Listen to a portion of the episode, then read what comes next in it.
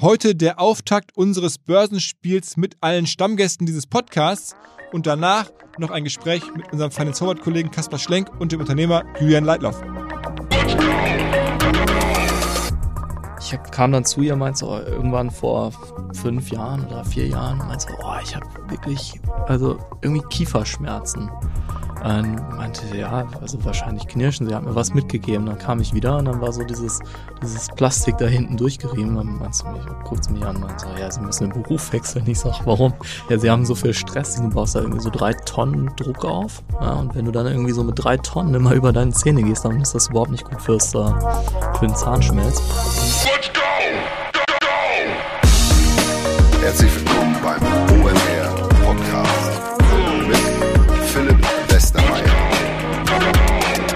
Wir starten etwas ganz Neues und zwar ein Börsenspiel, an dem die Stammgäste dieses Podcasts teilnehmen. Also Lea Sophie Kramer, Tarek Müller und Sven Schmidt. Und ich spiele auch mit.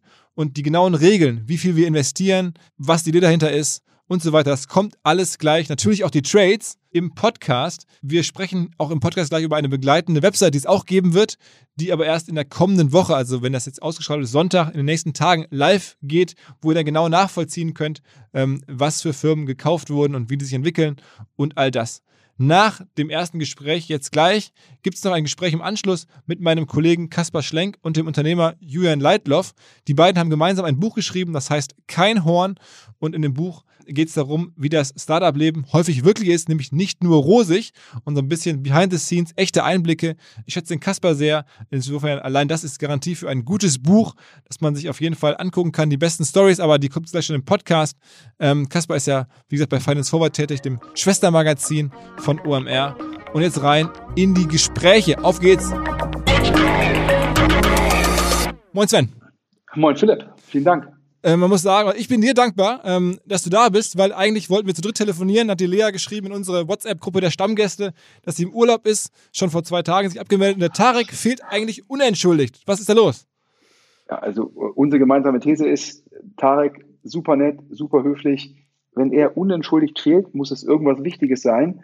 Und ich war ja die Woche, also ich habe mir gedacht, Philipp, also was, was ist los, ja? Muss man im Manager-Magazin über den geplanten Börsengang von About You lesen und man hört nichts äh, sozusagen im OMR-Podcast mit Tarek. Ja, ich, ich, wollte das ja eigentlich nachliefern hier zumindest in unserem, äh, wir sprechen jetzt hier am Freitagabend und eigentlich waren wir, wie gesagt, zu dritt zum, äh, zum Podcast verabredet, aber wer, Tarek ist nicht erreichbar. Ähm, ich hoffe, er liefert genauso wie Lea dann seine ähm, Börsenspiel-Input, äh, über das wir noch mal gleich näher sprechen natürlich, liefert er dann nach. Ähm, er, sitzt, er, sitzt da, er sitzt da gerade wahrscheinlich mit Goldman und Morgan Stanley zusammen und diskutiert über den Börsengang. Vielleicht haben die Fehler noch ein paar andere Aktientipps. ja, ganz genau. Am Ende ist es ja auch ein krasser Hack, äh, unser Börsenspiel. Jetzt kommt jemand, der auf jeden Fall mal immer Insiderwissen hat. Ich glaube, wir müssen ja. eine neue Regel äh, auflegen, dass Tarek nicht in About You investieren darf.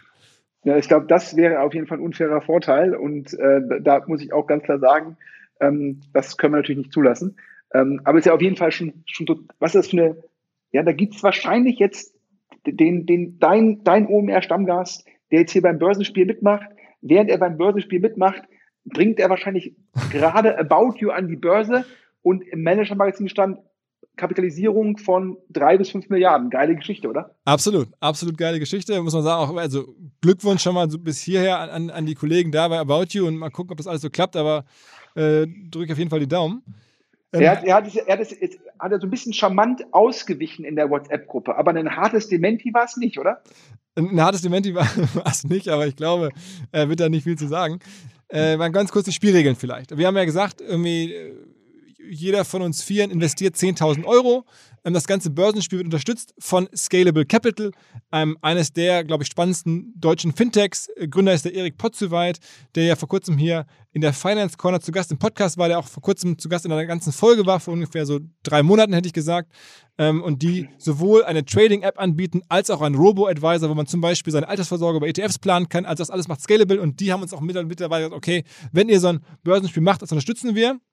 Am Ende ähm, hat jetzt jeder der äh, Teilnehmer hier 10.000 Euro zur Verfügung und kann die ähm, so anlegen, wie man das mit einer normalen Trading-App auch kann. Also jetzt nichts Verrücktes, sondern das, was man sozusagen als Hörer oder als, als jeder irgendwie abbilden kann äh, mit Trading-App, das machen wir halt hier ja, auch. Ja, aber die, ganz, die ganzen genauen Regeln kann, glaube ich, auch jeder Hörer da nachlesen. Es gibt eine Landingpage beziehungsweise eine spezifische Seite fürs Börsenspiel.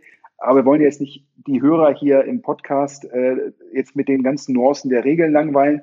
Was ja alle Leute interessiert im Podcast, Philipp, du hast dieses Jahr viele neue Projekte angegangen. Ich glaube, OMR Reviews ein super Start. Also daher Glückwunsch und freut mich für dich, fürs gesamte Team, weil es ja weiterhin, ich glaube, durch die jetzt zweite Corona-Welle ist das OMR-Festival zumindest im Mai nächsten Jahres unwahrscheinlich geworden. Und daher großen Glückwunsch zum großen Erfolg äh, von OMR Reviews.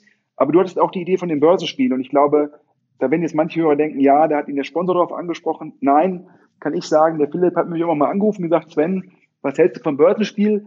Und da war gar nicht die Rede von irgendeinem Sponsor, sondern du hast gesagt, zwei Punkte, spannende Inhalte für die Plattform und natürlich auch das Thema Anlegen nochmal in der Öffentlichkeit so ein bisschen zu unterstützen.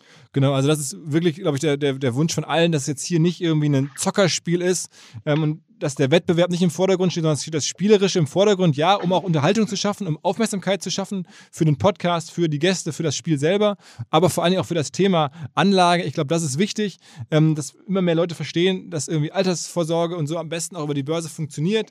Ähm, und deswegen ist nicht der Wettbewerb, sondern klar muss man einen Wettbewerb starten, damit es irgendwie Interesse erzeugt, aber alle drei haben gesagt, irgendwie alle drei Stammgäste, ähm, hey, ähm, lass jetzt bitte nicht so wettbewerbsorientiert machen, sondern es geht auch um die Thesen, es geht um die Gedanken dahinter und nicht so sehr, wer zockt jetzt hier am, am krassesten. Ähm, das ja. ist irgendwie Teil der, der, der Überlegung. Vielleicht ich glaube, es ist auch wieder wichtig zu sagen hier an der Stelle, ähm, ich glaube, weder die Lea, noch der Tarek, noch du, noch ich haben jetzt die Zeit, ähm, zum Schluss uns stundenlang mit Aktien auseinanderzusetzen. Und immer, wenn man jetzt sozusagen sich einzelne Aktien aussucht, dann muss man ja glauben, dass man eine bessere Analyse hat als jetzt sozusagen ähm, andere. Und das geht ja eigentlich nur, wenn man sich damit sehr intensiv beschäftigt, um einen Informationsvorteil zu haben, der dann äh, potenziell sozusagen die Markteffizienzhypothese sozusagen überlagert. Ähm, und das ist, glaube ich, nicht der Fall. Also daher, ich glaube, wir machen das alle mit, ja, weil wir sagen, ist ja toll, wenn sich Hörer mit wirtschaftlichen Zusammenhängen auseinandersetzen, sich mit Zahlen auseinandersetzen und auch mit dem Anlegen. Aber ich glaube generell der Hinweis, dass sowas wie so ein Robo-Advisor, der dann halt in ETFs und ähnliches anlegt, wahrscheinlich oftmals für viele Leute die bessere Wahl ist zur Alters sozusagen Vorsorge. Ja, ganz genau. Ähm, und dann vielleicht trotzdem noch, wenn man jetzt irgendwie mit den 10.000 Euro sozusagen Geld erspielt, also das Portfolio am Ende mehr wert ist als 10.000 Euro, ähm, dann würden die Gewinne auch von allen Teilnehmern gespendet. Ähm, und wenn Geld verloren geht, dann würden wir bei OMR die Verluste sozusagen übernehmen. Äh, insofern auch kaum Risiko natürlich. Ich glaube, jeder der Gäste könnte sich das irgendwie auch leisten, aber trotzdem, das ist so geplant. Vielleicht an der Stelle ganz kurz, Sven, wenn du gewinnst, wohin würdest du das Geld spenden? Also erstmal natürlich ein Dank an Scalable und OMR, die die Verluste, die etwaigen Verluste übernehmen. Also mal Hinweis an alle Hörer. Ich glaube, auch wenn sicherlich du, Lea, Tarek, wir uns eine Mühe geben, ja, gerade in dem aktuellen Börsenklima kann es auch zu Verlusten kommen und daher danke, dass Scalable und OMR die übernehmen. Wenn ich Gewinne machen sollte, und ich glaube, wir hatten ja gesagt, die erste Runde ist jetzt sechs Monate lang, also nach sechs ja. Monaten wird zum ersten Mal abgerechnet, ja. ähm, dann ähm, würde ich die spenden an den Düsseldorfer Verein ähm, Sports Partnership e.V. Ähm, das ist ähm, von einer unglaublich engagierten Frau, die sich auch kommunalpolitisch einsetzt, die sagt, wir müssen noch mehr Sport an Haupt- und Realschulen bringen. Ähm, das sind teilweise Kinder, die jetzt nicht im deutschen Vereinswesen zu Hause sind. Und da müssen wir sozusagen den Sport zu denen bringen, an die Schulen, nachmittags von guten Trainern, Kurse anbieten und das Geld, was ich wahrlich gewinne, wird, wird dann sozusagen genutzt, um mehr Kurse zu finanzieren. Und wer das Thema spannend findet, kann auch einmal mal online gucken. Also Sports mit dem S am Ende, das amerikanische Partnership, halt auch das, Amerik das englische, amerikanische, also dann .de, sportspartnership.de, super Projekt, was sich über Spenden total freut. Da gibt's auch keine Overhead-Kosten, das fließt alles in die Projekte, finde ich, ist eine tolle Sache. Und äh, Philipp passt ja eigentlich auch ähm, zu deinen Interessen, da du ja auch sehr sportinteressiert bist und auch glaubst, mit Sport was Gutes tun zu können. Absolut. Ähm, das, und vielleicht kann man auch sagen, das ganze Börsenspiel wird begleitet von einer eigenen Website, wo man auch nochmal nicht nur sehen kann, wie die Portfolios laufen, auch, also während wir nicht jetzt hier permanent drüber sprechen, sondern kann man jeden Tag jede auf unserer Website gucken, wer, was ist gerade in Portfolios drin und, und wie läuft das. Ähm, und dort steht auch, wohin die einzelnen Teilnehmer spenden würden. An wen würdest du spenden? Ähm, ich muss ehrlich sagen, das muss ich nachliefern. Ich habe mir so viele Sachen über, Gedanken über Trades gemacht und ich habe dann auch gleichzeitig so viele verschiedene Ideen gehabt im Kopf, wo man das überhaupt hinspenden könnte, dass ich das jetzt irgendwie noch nicht entschieden habe. Noch nicht mehr so sehr, weil ich nicht wüsste, wohin, sondern weil ich so ein bisschen Sorge habe, dass ich dann irgendwelchen, äh, ja, vielleicht noch besseren Ideen irgendwie nicht, nicht, nicht gesehen habe. Ich bin ja mittlerweile, kann ich aber kurz sagen, ähm, ja, auch stütze ich privat so ein bisschen äh, bei UNICEF. Bin da gefragt worden, jetzt auch über die OMR-Schiene wahrscheinlich für die interessant geworden ähm, und mache da so ein bisschen mit. Das wäre also naheliegend, ähm, da was zu machen. Also, aber ganz am Ende ähm, bin ich noch nicht entschieden. Das, das liefere ich nochmal nach. Ich habe jetzt irgendwie äh, eher in den letzten Tagen darüber nachgedacht, was würde ich mit dem Geld machen. Ähm, was uns zum Thema führt. Sven, was würdest denn du mit dem Geld machen, den, den 10.000 Euro?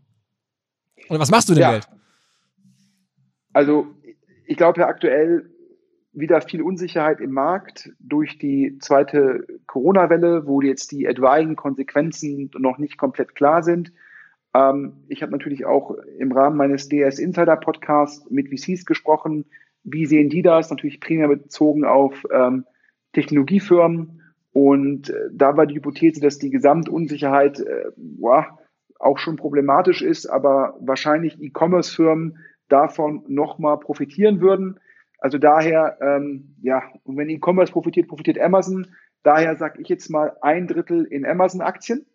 Äh, Punkt eins. Punkt zwei, ich glaube, ich habe den Tipp mal von einem Hörer, Leser über LinkedIn bekommen, der gesagt hat, natürlich hier Unsicherheit am Börsen führt zu mehr, mehr Trades, ja, ähm, und dementsprechend mehr Trades, gut für Discount Broker. Daher, und da ich ja auch im Endeffekt mit Maschinensucher selbst irgendwie Fußballsponsor bin, da gucke ich auch, wer macht das sonst noch. Und in dem Fall ist ja FlatX, ist der Sponsor, Trikotsponsor von Borussia Mönchengladbach, börsennotiert. Ähm, da würde ich auch ein Drittel reintun mit der These, wenn die zweite Welle noch für mehr Varianz sorgt, müsste davon FlatX profitieren. Also ein Drittel da rein und zum Schluss, statt mein Geld irgendwie irgendwo zu parken, ein Drittel in Deutsche Telekom AG Aktien, weil ich glaube, eigentlich unterbewertet aufgrund des wiederum des Anteils an T-Mobile US.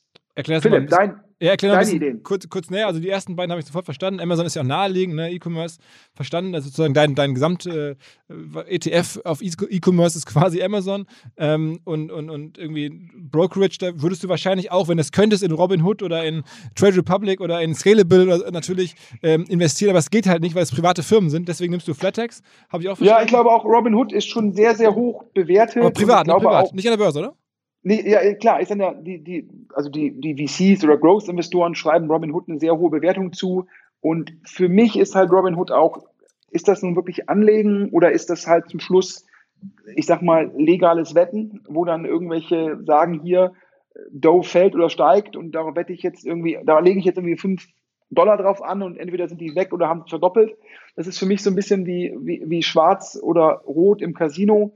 Ähm, also bin ich jetzt nicht unbegrenzt Fan von. Sicherlich muss man sagen, äh, die schaffen es natürlich auch anlegen, jungen Leuten äh, im Endeffekt bei, beizu, in Anführungsstrichen bringen, aber ob das dann diese komplette Gamification des Anlegens, ob das jetzt 100 Prozent passend ist, darüber kann man sicherlich kontrovers diskutieren. Ähm, also daher. Ähm, aber sag mal was, zu, sag, sag mal was zu, zu, zum Telekom-Ding. Also ich habe verstanden, du siehst halt den Wert, oder der, das Erstaunliche aus deiner Sicht ist, dass dieser gesamte Konzern irgendwie nur wenig mehr wert ist als das US-Geschäft. Und da sagst du, das also, ist ja nicht korrekt. Nee, also, also nee, nee, nicht das. Also das US-Geschäft ist, glaube ich, 140 Milliarden Dollar wert.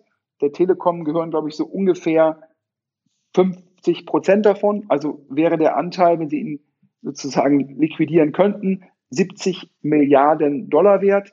Und ich glaube, die Telekom hat selbst so eine Marketkapitalisierung von 65 Milliarden Euro. Also das heißt sozusagen, wenn, wenn man jetzt die Telekom übernehmen könnte, in Anführungsstrichen, und würde dann sagen, hier, ich gebe jetzt meinen Aktionären der Deutschen Telekom AG, lege ich jetzt dann halt die T-Mobile US-Aktien direkt ins Portfolio und die können die dann wiederum frei verkaufen. Dann wäre die DTRG-Aktie wahrscheinlich irgendwie äh, zwei Euro wert und dann würden Leute sehen, wo die verdeckten Werte sind und dann käme es dort zu einem relativ großen, meines Erachtens, Wertzuwachs. Ähm, so ist natürlich das Ganze, letztendlich gibt es da so einen sogenannten Holding-Abschlag. Das konnte man auch immer sehen bei Nespas, großer südafrikanischer Technologiekonzern, dem ein großer Anteil an Tencent gehört. Und da kann man auch immer sehen, was es für Holding-Abschläge gibt. Ja, ähm, das Gleiche gibt es aktuell bei der Deutschen Telekom AG, die ja letztendlich eine Holding ist aus dem Anteil von T-Mobile US und dem gesamten anderen Geschäft. Und daher glaube ich persönlich, dass da relevant wenig Downside ist, äh, auch gegeben die Dividendenrendite, die man ja letztendlich nirgendwo anders ähm, äh, bekommen würde, ja, ähm, in Prozenten, wenn man das Geld irgendwie normal zur Bank bringt. Und daher ist das für mich, habe ich lange überlegt, lasse ich jetzt ein Drittel unangelegt, indem ich es einfach nur als Cash liegen lasse und habe das ist ein bisschen langweilig und habe dann gesagt, okay, äh, für, für den potenziellen zweiten E-Commerce-Boom des Jahres 2020 Amazon, für den zweiten Boom der Discount Broker FlatX und ähm, für ein bisschen sicherheitsbedürftig und nicht in Cash DTAG-Aktien. Okay, verstanden, verstanden. Und du? Ähm, genau, ich würde folgendes machen. Ich würde tatsächlich ähm, 5000 Euro, jetzt stand ähm, Ende Oktober, erstmal in Cash lassen. Und zwar, weil ich ja weiß, oder was ist ja zumindest angekündigt, dass Airbnb in ein paar Wochen ähm, an die Börse äh, kommen soll oder kommen wird. Und da würde ich gerne mir sozusagen das Cash für trocken halten, denn da würde ich gerne dabei sein. Ähm, ich habe da vor kurzem eine, eine, These zugelesen von dem Scott Galloway, die ich irgendwie nachvollziehbar fand, ähm, dass Airbnb äh, komplett trotz einer avisierten Marktkapitalisierung dann zum Börsengang von zwischen 20 und 30 Milliarden, dass es immer noch unterbewertet sei, dass es quasi ein Kaufkurs sei. Und zwar mit der Logik, dass er sagt, okay, Airbnb wird immer verglichen mit anderen ähm, Hotelkonzernen, ähm, obwohl das ja was ganz anderes ist. Ne? Also ich meine, klar, eine, eine ähm, Hyatt ist durch Zufall, glaube ich, auch 30 Milliarden wert, aber es ist ja wirklich ein fundamental anderes Business, das, was Airbnb betreibt. Ähm, man sieht es auch daran, dass zum Beispiel Airbnb alleine fast doppelt so viele Hoteloptionen hat oder Übernachtungsmöglichkeiten wie die größten drei ähm, Hotelanbieter zusammen. Echt Wahnsinn. Und dass auch vor allen Dingen Airbnb es schafft, global eine Marke zu sein, die auch dann global nachgefragt wird. Es gibt also ungefähr 100 Mal mehr Suchanfragen nach Airbnb London als nach zum Beispiel Hyatt London. Also man merkt, das ist irgendwie eine ganz andere Mechanik bei Airbnb als den sozusagen natürlich erscheinenden Peer Group Hotelgruppen. Ne? Wobei, ja klar, Airbnb hat keine Gebäude und keine Betten, aber trotzdem denkt man erstmal an Hotels. Und dann hat äh, in der These geht es dann weiter, okay, wenn man sich dann fragt, was wäre denn eigentlich ein passender ähm, Peer für Airbnb oder wo könnte man dann versuchen, so ein bisschen sich der, dem Wert von Airbnb anzunähern, dann kam die These, das könnten vielleicht Kreditkartenfirmen sein, weil die haben so ein ähnliches Modell, nämlich irgendwie am Ende gar keine Assets, also keine Warenhäuser, keine Fabriken, nichts irgendwie auch groß auf Halde, eigentlich nur eine globale Brand und globale Nachfrage. Das ist sozusagen ähnlich. Und zumindest haben irgendwie Kreditkartenfirmen normalerweise Umsatzmultiples von Faktor 20. Ja? So Wahnsinn. Also Faktor 20 ähm, viel, viel mehr als Hotelfirmen. Und wenn man jetzt wiederum schaut, was Airbnb sozusagen selbst erwartet an Umsätzen fürs nächste Jahr, für 2021, dann sagen die so irgendwas zwischen 5 und 6 Milliarden werden wir wohl umsetzen im nächsten Jahr. Legt man da jetzt diese Faktor 20 drauf, dann bist du bei einem Wert von Airbnb irgendwie zwischen 100 und 120 Milliarden. Also viel mehr als möglicherweise dem Wert jetzt zum, zur, IPO von dann äh, vielleicht 30 Milliarden. Das scheint ja ein riesen äh, noch zu sein, eine riesen ähm, ja, Fläche nach oben. Und ähm, ob das jetzt genau passt mit dem Vergleich, mit der Analogie zu den Kreditkartenfirmen, werden wir sehen. Aber irgendwie bin ich auch, wenn man so guckt, ähm, auf das, was Airbnb da am Ende hat, dieses, dieses globale, dieses globale ähm, Konzept ähm, und dann vielleicht auch ein irgendwann wieder zurückkehrender äh, Tourismus, ähm, wo dann vielleicht Airbnb noch sogar stärker ähm, profitiert als andere, weil sie ja auch irgendwie auf jeden Fall Corona-safe sind, da triffst du ja keinen. Also Sachen, im zahlen da irgendwie drauf ein, der ganze Digitalboom, die Marke kennt jeder, auch die ganzen Trader bei Robinhood und sonst wo, kennen das alle. Also da glaube ich, geht richtig was ab. Deswegen würde ich sagen, okay, ich halte auf jeden Fall 5000 Euro trocken ähm, und lege die dann aber an. Insofern jetzt schon ganz klar, wenn das dann kommt, irgendwie in ein paar Tagen, dann möchte ich gerne dabei sein. Das ist, also das, äh, wir müssen jetzt aber nach der Rede, muss ich jetzt sagen, dieses Börsenspiel wird Ihnen präsentiert von Scalable Capital und Airbnb. Das stimmt nicht. Das stimmt nicht. Äh, ich habe es mir nur irgendwie gut überlegt und vorher einmal über, überlegt, was mich überzeugt, was ich so letzten. Du bist ja, du bist ja fast heiß gelaufen, Philipp. Das kenne ich gar nicht von dir. Ja, man muss ja auch hier so ein bisschen äh, Stimmung machen, ne? sonst, sonst ist ja langweilig. Ne? Du bist ja jetzt, kommen, jetzt kommen hier die Emotionen rein, ja. Ich glaube, da kommen auf jeden Fall, also falls das sozusagen das Airbnb Deutschland PR-Team hört, ich glaube irgendwie, da sind ganz viele Blumen für OMR am Montag oder Dienstag angesagt. Ja, okay. Ähm, also das ist das. Und ich würde jetzt aber kurzfristig, um auch irgendwie mitzumachen, und ich kann jetzt ja nicht alles in, in, in Cash halten, ist ja auch klar. Wobei ich ehrlicherweise es auch sehr interessant finde, diese, um das nur ganz kurz als Idee zu pitchen, ich mache es aber nicht, aber ich finde diese Idee zu sagen, irgendwann in den nächsten Wochen wird zumindest die Nachricht von einem Impfstoff wir hoffentlich kommen. Also irgendwann in den nächsten Wochen. Und eigentlich ähm, habe ich mir vorgenommen, dann mal genau zu schauen, was mit den Börsenkursen passiert von Firmen, die wirklich eins zu eins vom Impfstoff abhängig sind. Ich denke da zum Beispiel an sowas wie Live Nation oder CTS Eventim. Die sind jetzt nicht hart eingebrochen, aber die sind natürlich viel, viel weniger wert als ähm, vor Corona. Und ich glaube, da wird dann einfach so kurzfristig, wow, jetzt gibt es ja wieder Geschäft, jetzt geht es ja wieder langsam los, Impfstoff ist da. Da könnte es sein, dass da kurzfristig was geht. Aber es ist kurzfristig spekulativ. Ich wollte nur den Gedanken einmal hier droppen. Ähm, ich ähm, werde das nicht machen, hier im Rahmen des Spiels, sondern ich habe jetzt überlegt, ich ähm, mache was vermeintlich konservativeres, ähm, wo ich jetzt auch äh, einen gewissen Blick vielleicht drauf habe. Und zwar ähm, schauen wir uns natürlich jetzt sehr viel an, was passiert im Marketingbereich, ähm, was für Firmen gibt es da, wie entwickelt sich der Markt. Wir haben jetzt ja unsere, unsere Review-Plattform, wo ich auch schaue, was für Reviews bekommen denn eigentlich Firmen, wie wird, wer wird denn wie gesehen und ich würde dann ähm, jeweils zweieinhalbtausend in HubSpot stecken und zweieinhalbtausend in Salesforce, weil das komplett logische Enterprise-Software ist, wo ich das Modell verstehe, wo ich glaube, es, irgendwann wird jede Firma ähm, ein, ein solches System haben, vielleicht nicht genau HubSpot oder Salesforce, aber irgendwas in der Art. Ähm, und die beiden sind halt schon mal mit dabei. Ähm, ich bin mit Salesforce in den letzten Monaten als Aktionär sehr gut ge gefahren, mit HubSpot auch. Ähm, und ich glaube, das ist zwar jetzt schon eingepreist, Corona und so, aber ich glaube, das geht weiter. Ähm, das ist eine relativ sichere Sache. Ähm, gerade wenn jetzt eine zweite Welle kommt, ähm, dann wird da vielleicht nochmal der Druck größer, bei Firmen sich über solche Sachen Gedanken zu machen. Deswegen würde ich sagen, da parke ich einfach äh, Geld in, in oder lege ich an in Firmen, die ich einigermaßen abschätzen kann. und Mal schauen, was das wird, mit denen ich gut gefahren bin. Äh, ist jetzt vielleicht nicht ganz so äh, verrückt und nicht ganz so analytisch hergeleitet wie bei dir die Telekom oder bei mir jetzt Airbnb, sondern es ist halt eher so ähm, never change a winning team. Ja, was aber auch natürlich äh, letztendlich irgendwann, wenn natürlich alle Leute so agieren, dann irgendwann auch gefährlich werden kann, da auch gute Firmen irgendwann überbewertet sein können. Ohne jetzt zu sagen, dass Salesforce und HubSpot überbewertet sind, aber generell als Hinweis.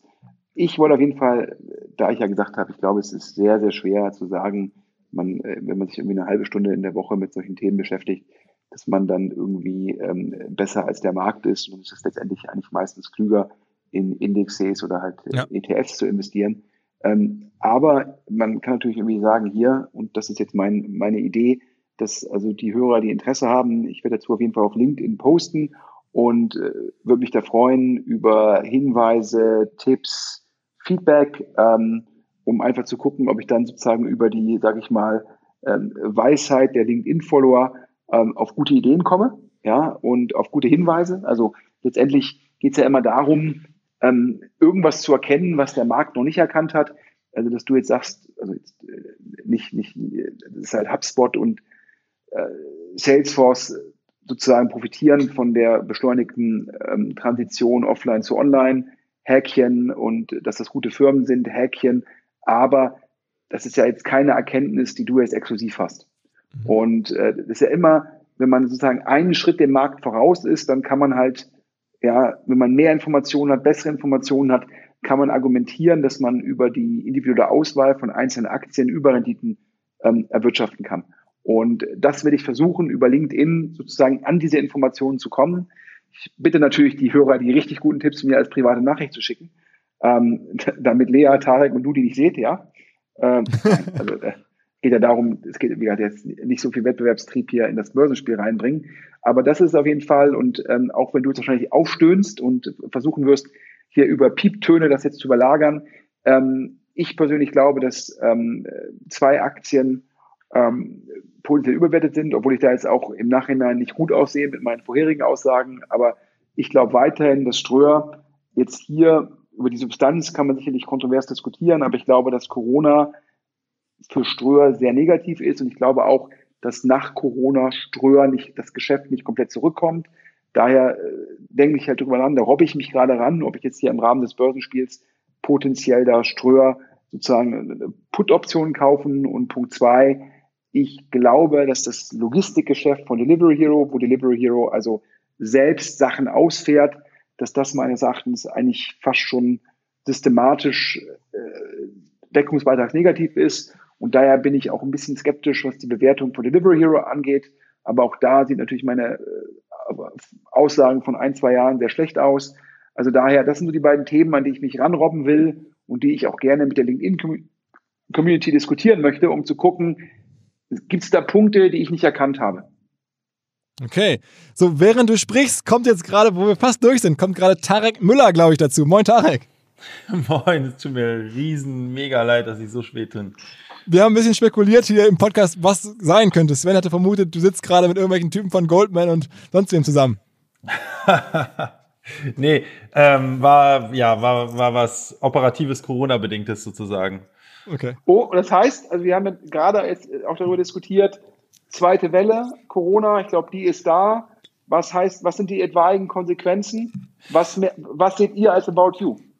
Naja, also ähm, das betraf jetzt zum Glück nicht uns, aber einen unserer großen sozusagen Zulieferer, ähm, der halt, äh, ja, wie soll ich das jetzt sagen, also ja, also der eine Störung letztendlich in seiner oder eine Beeinträchtigung sozusagen seiner Logistik äh, durch Corona-Fälle hat.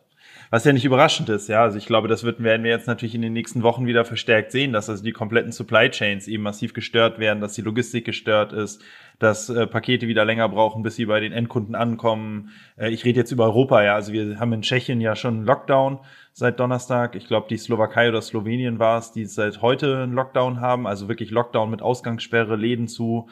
Ja, das heißt, es ist im Grunde genommen wiederholen sich jetzt natürlich die Dinge wie in der ersten Welle. Ne?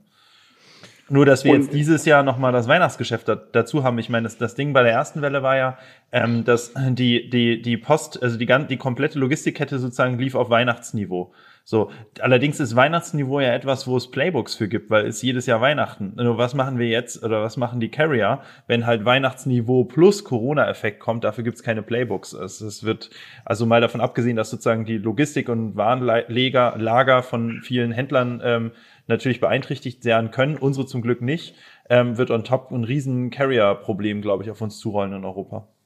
Du hast ja letztendlich ja in der, in der ersten Welle haben ja E-Commerce-Firmen ja äh, profitiert, wobei natürlich teilweise, glaube ich, auch im Modebereich äh, nicht alles offline, online geschwappt ist, weil teilweise die Kunden auch weniger aktuelle Mode gekauft haben, weil sie auch nicht rausgehen konnten. Was ist da jetzt deine Erwartung äh, potenziell auf die zweite Welle bezogen? Also genau, für Mode war es so, dass der Online-Modemarkt in den letzten neun Monaten um ungefähr fünf Prozent gewachsen ist gegenüber Vorjahr. Das entspricht ungefähr dem Wachstum der Jahre davor. Also Online-Mode ist kein Corona-Gewinner. Ähm, Corona-Gewinner waren eher andere Online-Kategorien, ja, alles, was so rund um Gebrauchsgüter ist, Elektronik, also alles, was man auch wirklich braucht, äh, hat tendenziell, ähm, hat tendenziell im Gesamten der Gesamtnachfrage nicht so abgenommen und gleichzeitig gab es einen Online-Shift ähm, und so dass quasi das Online-Nachfragevolumen eben massiv gestiegen ist. Bei Online war das, äh, bei Mode war das nicht der Fall. Fürs zweite Halbjahr, ja, das ist schwer zu sagen. Ich meine, im Endeffekt für Mode zumindest ist es ja so, dass im Winter braucht man Klamotten ja teilweise. Man trägt auch sehr viel mehr Kleidung. Im Sommer trägt man ja nicht sehr viel Kleidung an sich. Das heißt, im Sommer ist Kleidung eigentlich eher nice to have. Im Winter ist es zu Teilen zumindest ein Must-have. Das heißt, wird für den Modemarkt online schon die Frage sein, ob es nicht im zweiten Halbjahr tatsächlich auch einen kleinen ähm, Schub gibt sozusagen marktseitig. Da erwarte ich jetzt aber keinen großen Schub. Ich glaube allerdings, dass es, also wenn wir jetzt wirklich in eine zweite Welle rein, also was heißt wenn wir, wir sind ja schon in der zweiten Welle, aber wenn es jetzt tatsächlich auch zum Lockdown käme in den großen westlichen Märkten, Deutschland, Frankreich, Italien und Co., dann glaube ich, wird das richtig krass im Online-Bereich, weil wir halt das komplette Weihnachtsgeschäft haben werden, was dann dieses Jahr online stattfinden wird. Und das ist natürlich ein Nachfrage plus, also nicht nur relativ gesehen, auch absolut gesehen, findet ja mehr Umsatz, äh, es findet ja mehr Umsatz im zweiten Halbjahr statt. Wenn dann ein noch relativer Boost oben drauf kommt, dann reden wir da über, über absolut gesehen riesen Eurosummen, die da on top kommen zu dem, was normalerweise eben in der Vorweihnachtssaison online gedreht wird. Mit der, mit der Fragestellung haben dann die Onliner ausreichend die Lager voll, um das abzuverkaufen überhaupt, also um die Nachfrage zu erfüllen? Und die zweite Frage wahrscheinlich, kriegen Sie es in der Logistik gehoben, oder? Ja, beides, glaube ich, wird, äh, wird wahrscheinlich für, für manche Player mit Ja beantworten zu sein und für viele mit Nein. Und die zweite Frage sozusagen, kriegt man das in der Logistik gewuppt, ist auch einfach ein bisschen Glücks- und Pechsache, muss man sagen. Nämlich in der Frage, hat man Corona-Fälle in seinem Lager ne? oder in seinen Lagern? Ähm, das ist, glaube ich, jetzt nicht unbedingt nur was, hat nicht nur was mit Können zu tun. Das ist auch schlichtweg teilweise Glück, ja. Da wir, da wir eingangs schon die Regeln besprochen haben und dir verboten haben, ähm, mit About You-Anteilen nach dem Börsengang zu handeln im Rahmen des Börsenspiels. Das ist schon so ein Hack. Du wolltest das Spiel eigentlich hacken. Habe ich ja, ja, jetzt. Was wollte ich? Das Spiel hacken, das ist ja sozusagen ja, irgendwie. Bewusst an die Börse, bewusst, an die Börse, bewusst an die Börse gehen, um dir hier einen strukturellen Vorteil zu verschaffen. Ja. Das, das, das war das Gute, dass du eben nicht im Call warst. Da konnten wir einfach Regeln festlegen, die dir diesen Vorteil wegnehmen. Ja. Ähm, aber das heißt, du würdest sagen, ich habe gerade gesagt, die etwaigen Konsequenzen der zweiten Welle würden ja E-Commerce wieder begünstigen. Und daher habe ich ein Drittel meines Depots in Amazon-Aktien investiert. Und das höre ich jetzt ja so ein bisschen so. Auch du würdest sagen, dass im Fall der Fälle E-Commerce nochmal profitiert. Ja, allerdings ja nicht nachhaltig. Also zunächst einmal, beziehungsweise man weiß nicht, ob es ein nachhaltiger Effekt ist. Ja, also niemand weiß, was jetzt nach Corona ist, irgendwie Ne, also jetzt, also nur weil jetzt die Online-Händler in der zweiten Halb, halb, im zweiten Halbjahr jetzt möglicherweise noch viel überproportionaler profitieren, als das sowieso ja schon eingepreist ist aktuell. Also in den Börsenkursen ist ja ein gewisser zweite Welle-Effekt eingepreist aktuell bei den E-Commerce-Playern. Ist ja trotzdem die Frage, also die Kernfrage für, für die Bewertungen ist ja wirklich, wie nachhaltig ist das? Ich meine, die Börse guckt ja immer im Prinzip in die Zukunft. Und da weiß ich nicht, ob jetzt eine zweite Welle wirklich einen Unterschied macht für die Frage, wie irgendwie, wie wird der Effekt irgendwie nach Corona sein? Vielleicht ein bisschen, wir sehen ja auch die, wir glauben schon daran, dass die Kunden, die jetzt quasi Richtung Online schwappen, Corona bedingt auch online bleiben werden zu einem gewissen Teil. Aber ich würde jetzt den Effekt quasi von Lockdown ja nein nicht überbewerten sozusagen. Das, Gegenargument, das, Gegen, das Gegenargument von mir wäre jetzt, ich habe äh, im Rahmen meines DS Insider Podcasts mit VCs gesprochen, hatte ich jetzt auch vorhin gesagt, da ist das Argument so ein bisschen so, dass natürlich, wenn das, wenn der Offline-Retail das Weihnachtsgeschäft nicht hat, wird es natürlich da zu einer weiteren Konsolidierung kommen oder letztendlich zu Insolvenzen.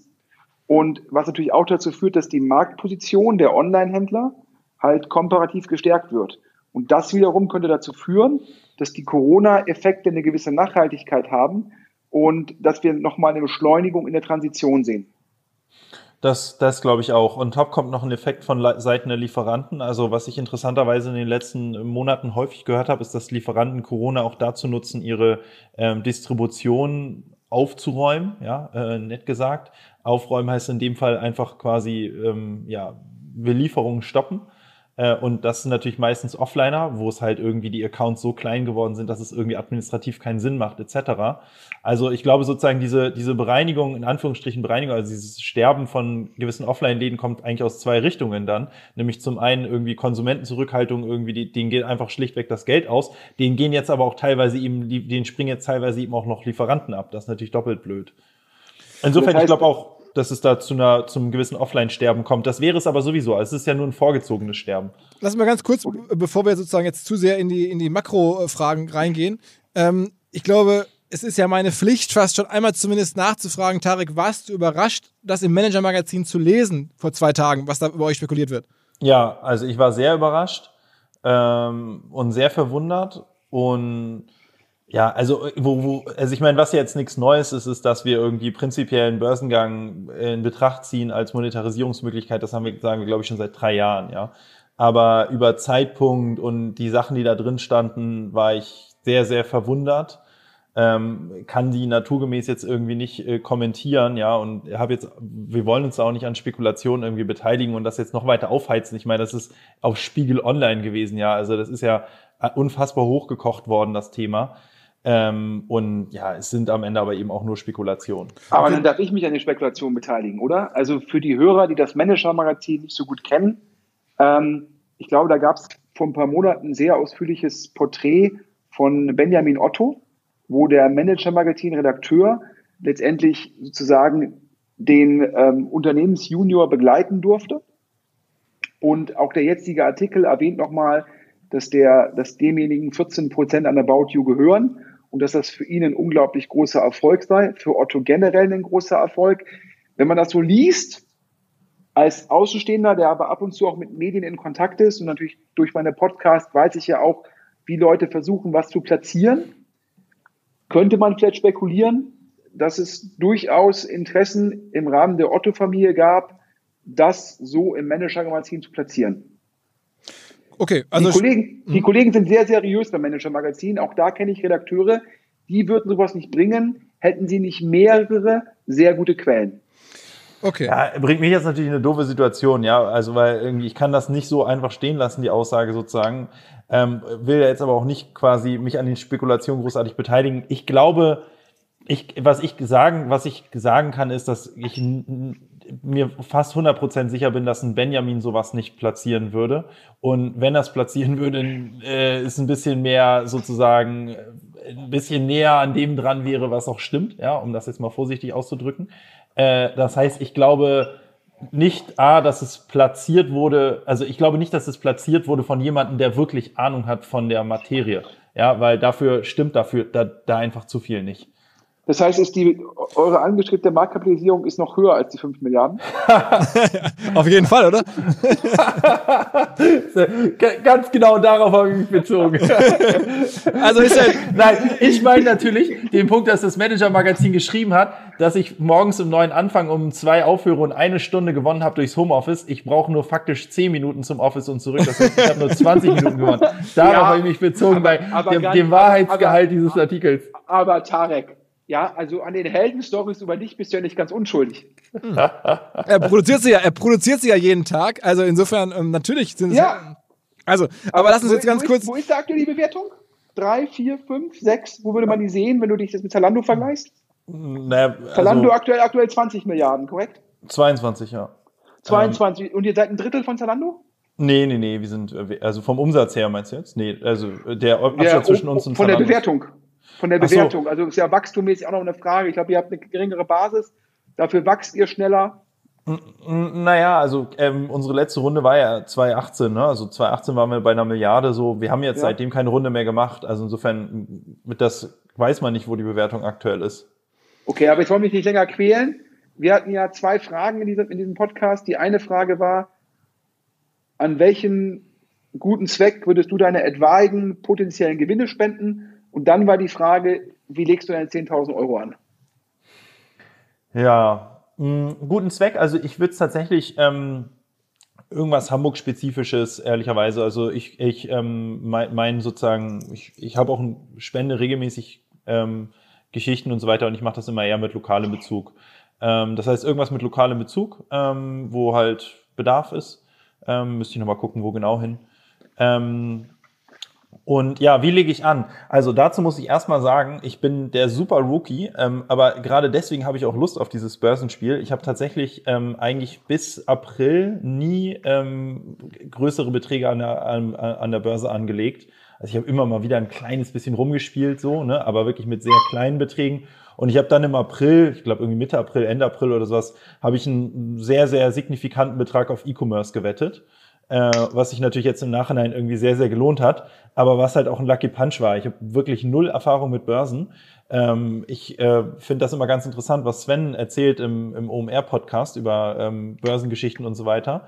Ähm, aber habe da selbst nicht viel Ahnung. Ich weiß aktuell noch nicht, woran ich es anlegen will, weil ich, obwohl ich im E-Commerce-Space unterwegs bin, bin ich mir nicht ganz sicher, ob E-Commerce nicht, äh, ob, ob nicht diese ganzen Effekte zweite Welle und Co. eigentlich schon eingepreist sind bei E-Commerce.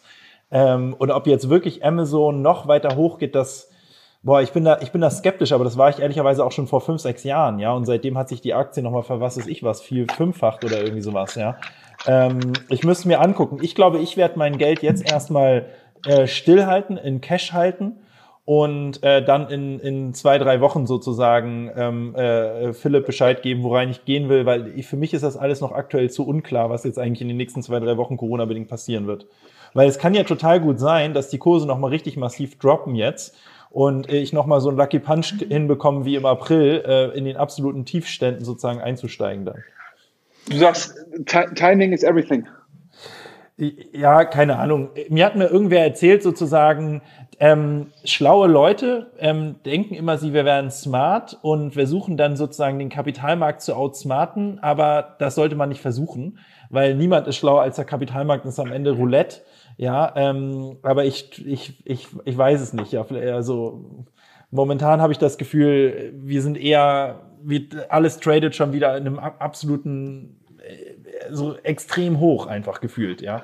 Ja, wir hatten drüber gesprochen, ne? die Entkopplung der Realwirtschaft von Börsenkursen, ähm, getrieben durch das billige Geld und Asset Price Inflation, dass das durchaus auch Risiko nach unten in sich birgt. Ja, also warum der Grund, warum ich im April so doll in E-Commerce reingegangen bin, war, dass halt äh, ich gesehen hatte, ähm, Zalando und äh, Amazon und Co, die haben eigentlich mehr oder weniger linear ähm, zum zum Index verloren. Ja, also der DAX ist irgendwie minus 30 gewesen und Zalando war bei minus 28. Ja, und äh, da war ich so, äh, und das ging dann linear weiter runter, ja. Äh, und irgendwann war Zalando irgendwie, keine Ahnung, bei minus 50, wo der DAX bei irgendwie minus 55 war oder irgendwie sowas, ja. So, das hat für mich halt keinen Sinn ergeben. Weil irgendwie, das, das war da, das war damals mir schon klar, dass jetzt irgendwie E-Commerce nicht linear mit dem gesamten Markt deutscher äh, DAX 30 irgendwie gleich doll von Corona betroffen ist, ja. Also da, da war für mich eine klar sichtbare Asymmetrie, aber die, die ich natürlich erkennen konnte, dadurch, dass ich in der Branche war, sozusagen. Aber diese Asymmetrien, die sehe ich gerade nicht mehr. Also ich habe ja auch, ich kenne ja, ich bin ja nur Insider sozusagen für einen ganz kleinen Teil, nämlich dieses E-Commerce-Segment. So, und da ist diese Asymmetrie nicht mehr zu erkennen, weil E-Commerce ist so massiv nach oben geschossen. Sieht man ja auch in diesem Index von ähm, Jochen Krisch, äh, der, der Glory, ja, der ja unfassbar hoch tradet aktuell. Also daran sieht man, es ist mittlerweile diese Asymmetrie im E-Commerce gibt es meines Erachtens nicht mehr. Jetzt ist die Frage, ist quasi der Corona-Effekt quasi ausreichend groß eingepreist, aber er ist auf jeden Fall eingepreist jetzt mittlerweile. Okay, okay, aber dann lass uns das doch mitnehmen. Ähm, ich, Tarek, du musst einfach nachhören, jetzt tatsächlich in der Live-Fassung dann, was ähm, Sven machen würde, was ich machen würde, ähm, oder was, was es machen würde, was wir machen. Ähm, dann siehst du ja auch demnächst dann auf uns auf der Website, die das Ganze begleitet. Ähm, ich werde jetzt noch irgendwie Lea ähm, bitten, oder habe sie schon gebeten, eine Sprachnachricht zu schicken, wo sie nochmal aus dem Urlaub, wo sie gerade ist, ähm, ihre, ihre Anlage Strategie oder ihre Anlagen ähm, uns, uns hier zuschickt. Das kann man auch dann mit reinnehmen oder nachreichen. Ähm, jedenfalls, äh, ja, war es natürlich sehr erfrischend, das so zu machen. Wirklich Real-Life-Podcast. Erst haben wir nicht gesprochen, dann kam Tarek da rein. Wir lassen das einfach genauso stehen. Das Gespräch zwischen euch beiden war auch nochmal, glaube ich, top und extrem tagesaktuell. Ähm, in dem Sinne würde ich sagen, Männer, vielen Dank. Darf ich noch mal kurz eine Frage stellen zu den mhm. Regeln? Jetzt bin ich ja hier sozusagen late reingeschossen. Kann man eigentlich auch in so Sachen wie den Glory oder der Jan Beckers hat ja auch so ein Ding quasi, ich weiß gar nicht, wie man die Dinger nennt, sozusagen. Kann man auch in solche Sachen investieren oder müssen wir in Aktien investieren? Nee, also wir haben gesagt, die Regeln sind so, dass man an all das investieren kann, was man mit einer Trading-App ähm, abbilden kann. Also das Ganze wird ja hier präsentiert von sozusagen Scalable Capital, die sind unser Partner dabei. Die stellen ja auch das, äh, am Ende dann, dann äh, Geld zur Verfügung. Ähm, deswegen würde ich jetzt sagen, äh, du kannst, wenn das, wenn das mit der, mit der App geht und bei, bei, dem, bei, bei Jochen Krisch, da weiß ich, das, Glory, das geht. Bei Jan Beckers auch. Bei Jan Beckers auch. Ja, die haben ja alle eine Wertpapier-Kennziffer, das müsste auch gehen. Ja, ja. Da ja, interessant. Auch. Ja, also ich, ich finde das super. Ich habe mir aber vorgenommen, sozusagen auch die Hörer ein bisschen auf meine eigene Erkenntnisreise mitzunehmen, weil ich wollte mich sowieso irgendwann mal mit dem Aktienmarkt ein bisschen mehr beschäftigen. Und äh, insofern äh, freue ich mich auf dieses Spiel und werde auch ganz meine, meine Amateurhaftigkeit versuchen, auch transparent zu machen und auch das transparent zu machen, was ich gelernt habe und bin gespannt aufs Nachhören, weil ich glaube, sozusagen tendenziell würde ich irgendwie Svens Strategie folgen, wenn das geht, aber das würde jetzt fürs Spiel erstmal irgendwie scheiße sein, ja. Insofern muss ich mir da jetzt meine eigene Strategie zurechtrücken, ja. ja, auf jeden Fall, aber ich finde alleine der Input jetzt zu sagen, hey, ich gucke nach irgendwie so, so Sondermöglichkeiten, jetzt irgendwie Glory da das oder, oder von Jan Beckers, wie heißt das Vehikel eigentlich, Sven, weißt du das? Oh, oh äh, da bin ich jetzt äh, auf die Schnelle überfragt. Ich habe das auch nur verfolgt. Ich glaube, der hat äh, jetzt sehr erfolgreich auf äh, Aktien sozusagen da im Portfolio gehabt, die sich primär mit der Digitalisierung profitieren und hat, glaube ich, sehr, sehr gute Returns erzielt. Ähm, und da muss man, auch, ich weiß gar nicht, was das jetzt, welche Firmen das jetzt speziell sind. Und auch da ja dann immer die Frage, ist das jetzt, eine von Tareks Thesen war ja gerade zu sagen, dass potenziell in, in vielen Aktienkursen schon sehr viel zukünftiges Wachstum sozusagen es kommentiert ist und da ist auch die Frage da. Aber jetzt, wie konkret das Vehikel heißt, das kann der Tarek ja dann ja sozusagen im, im, nächsten Podcast sozusagen vorstellen und wird dann auf das Hausboot von Jan Beckers dafür eingeladen. ich ich habe gerade mal hier nachgeguckt, während du gesprochen hast. Ich glaube, heißt Global Internet Leaders heißt der Fonds. Ähm, Ja, also ich, ich, ich, ich würde da, glaube ich, auch nicht reingehen, weil ich bin da auch, glaube ich, skeptisch sozusagen. Der ist so massiv gestiegen. Mir sind jetzt nur die beiden eingefallen, weil ich glaube, ich würde mal gucken, dass ich einen Teil meines Geldes sozusagen irgendwie äh, selbst in Aktien schiebe, von denen ich denke, wo ich hier diese, diese schlau mehr bin ich schlauer als der Markt äh, Geschichte ansetze und einen Teil irgendwem in die Hand drücke, von dem ich glaube, der hat wirklich Ahnung davon. Äh, und, und da muss ich mich nochmal mit beschäftigen. Deswegen hatte ich gefragt, weil ich kenne da nur den Glory und den von Jan Beckers, aber da muss ich mal gucken, ob man da nicht andere Sachen findet, noch die, wo man Leuten irgendwie Geld geben kann und die machen das dann für einen. Also am Ende auf deine Frage, solange man das mit einer Trading-App einfach nachbauen kann, das sollen die Hörer dann auch können, ähm, ist es möglich. Ähm, und das sind die Spielregeln. Wir haben jetzt gesagt, wir machen erstmal ein halbes Jahr und gucken dann, ähm, rechnen dann erstmal ab und ziehen Bilanz. Ähm, also jetzt sechs Monate von jetzt Anfang November oder Ende Oktober, so Größenordnung, ähm, geht's los. Und die Regeln, ja, mehr, mehr gibt es eigentlich nicht. Ähm, nur, dass du noch nachliefern musst, an welche ähm, Hilfsorganisation oder, oder karitatives Projekt du das ähm, Geld genau geben würdest. Ja, und äh, das ist es. Äh, wir werden jetzt die Trades so abbilden, also zumindest die von, von, von Sven und mir. Und ähm, dann schauen wir. Ja. Sehr cool, ich freue mich. Los geht's. Vielen Dank und euch allen ein gutes Wochenende. Alles klar, dir auch. Ciao, ciao, Männer. Ciao. Soweit also die Trades und Meinung von Sven und Tarek. Es fehlt noch Lea, aber die ist gerade im Urlaub und hat mich gebeten, ähm, ihre Trades und ihre Gedanken nachliefern zu dürfen. Natürlich ähm, machen wir das so. Also demnächst kommt dann nochmal Lea mit ihren, ähm, ihrem Input für das Börsenspiel. Ähm, das liefern wir nach. Und jetzt noch das vorne schon angekündigte Gespräch mit Kaspar Schlenk und Julian Leitloff. Die beiden haben das Buch Kein Horn geschrieben. Die beiden kennen sich schon seit vielen Jahren. Ähm, Julian als Unternehmer, Kaspar als Redakteur, der die ganze Branche covert, früher bei Gründerszene, ähm, jetzt bei Finance Forward, unserem Schwestermagazin.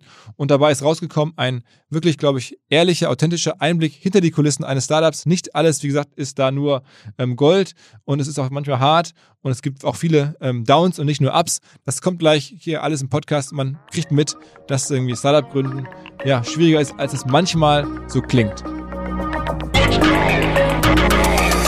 Erstmal Moin Männer. Moin. Hallo Philipp. Wie kommst du dazu, ein Buch zu schreiben, Kasper? Hast du nicht genug zu tun mit Finance Forward?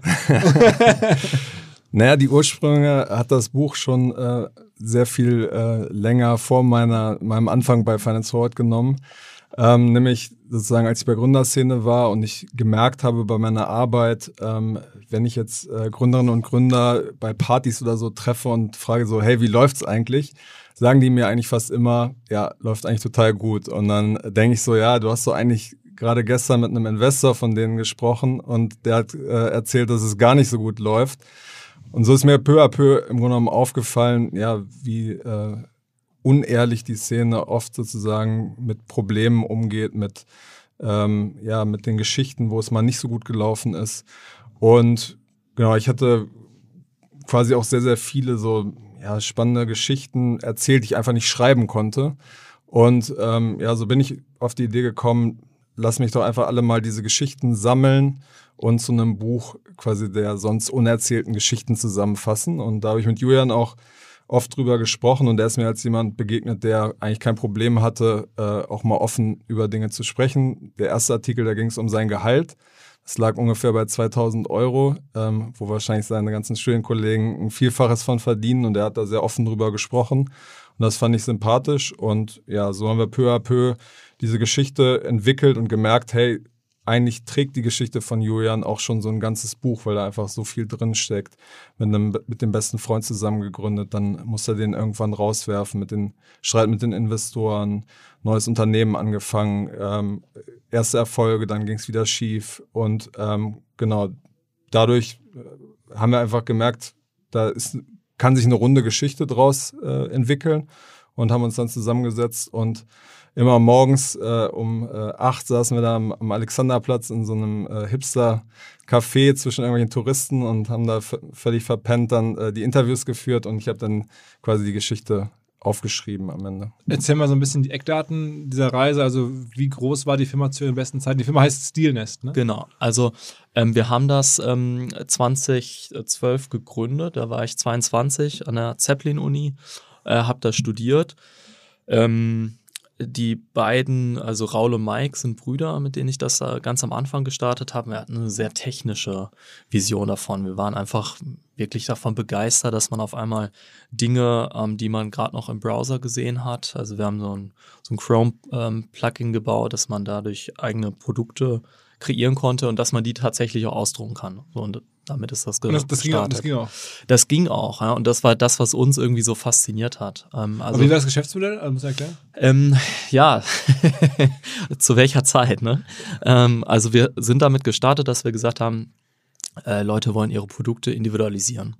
Ähm, dann ist uns aufgefallen, oh, so ein bisschen was zu drucken, das war unglaublich teuer. Also mussten wir was finden, was möglichst klein war, wo halt auch so ein Design-Premium irgendwie drauf liegt. Und dann gesagt, ja, das könnte doch Schmuck sein.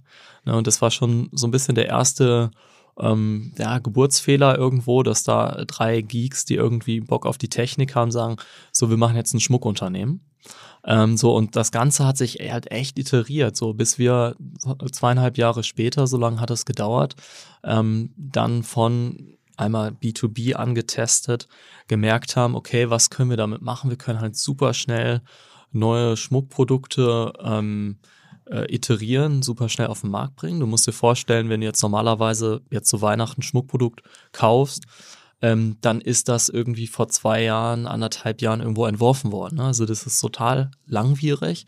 Äh, und wir hatten halt die Möglichkeit, dass wir mit Influencern ähm, eigene Produktlinien entwickelt haben und die innerhalb von drei, vier Wochen auf den Markt gebracht haben. Mhm. Und das hat dann funktioniert. Aber bis dahin zu kommen, das war wirklich ein Hauen und Stechen so. Und diese Geschichte ähm, erzählen. Und wie viel Geld ist da reingeflossen in die Firma?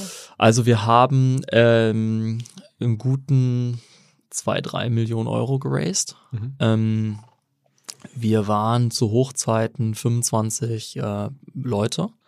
Und man muss dazu aber auch sagen, ähm, das ist keine Flop-Geschichte, ne? das ist kein, keine Fail-Geschichte. Also das Unternehmen ähm, gibt es noch und ähm, funktioniert auch äh, sehr, sehr gut. Heißt, ähm, also umsatzmäßig? Ja, also wir machen einen guten Millionenumsatz. Und du hast irgendwie auch die volle PR-Breitseite erlebt, irgendwie inklusive skurriler TV-Erfahrung während deiner Gründerzeit. Absolut. Also wir haben, äh, wir hatten zwei ähm, Primetime-TV-Sachen. Ähm, am Anfang wurden wir dann angerufen von äh, von, noch nicht mal von Vox, von der Produktionsfirma und die wollten auch nicht so richtig rausrücken, mit wem das jetzt ist. Aber nicht wieder Löwen. Äh, ja, das, das war so ein bisschen so, ja, das ist so, ist so Startup und wir meinten dann auch so, ja, Hülle der Löwen ist das so. Ja, nee, nicht ganz, so ein bisschen dahinter. Und dann haben die nach so einem Anschlussformat gesucht und dann haben die äh, Fürst Heinz ähm, dahingesetzt. Fürst Heinz. Und äh, Fürst Heinz ist dann bei uns äh, mit seinem mit seinem Schlitten angerollt gekommen und hat uns dann erklärt, wie Business wirklich funktioniert und ähm, hat uns dann den Ring seiner Frau designen lassen. Und äh, dann bin ich noch nach Mallorca geflogen. Und ähm, alles kameratauglich. Alles kameratauglich mit dem goldenen Pool und ähm, äh, in seinem vom Designer designtes ähm, Villenviertel da. Und wo Fürst, wer ist Fürst Heinz? Fürst Heinz ist äh, ein Immobilienunternehmer, äh, der kameratauglich Business-Tipps gibt. Und das war ein längeres Format bei Vox? Äh, ja, der hat dann auch noch irgendwie, hat sich dann nach Australien begleiten lassen äh, zu seinen Wurzeln und es war es war typisches Reality TV. wir haben vorher ausgelost, wer wer von Steelnest ähm, repräsentiert uns dann. Und dann musst du das machen. Nachdem Daniela Katzenberger ähm, musste auch schon Florian dazu. Ähm, war ich dann bei Fürst Heinz dran. Und was musste bei Katzenberger gemacht werden? Äh, wir haben den Hochzeitsring designt.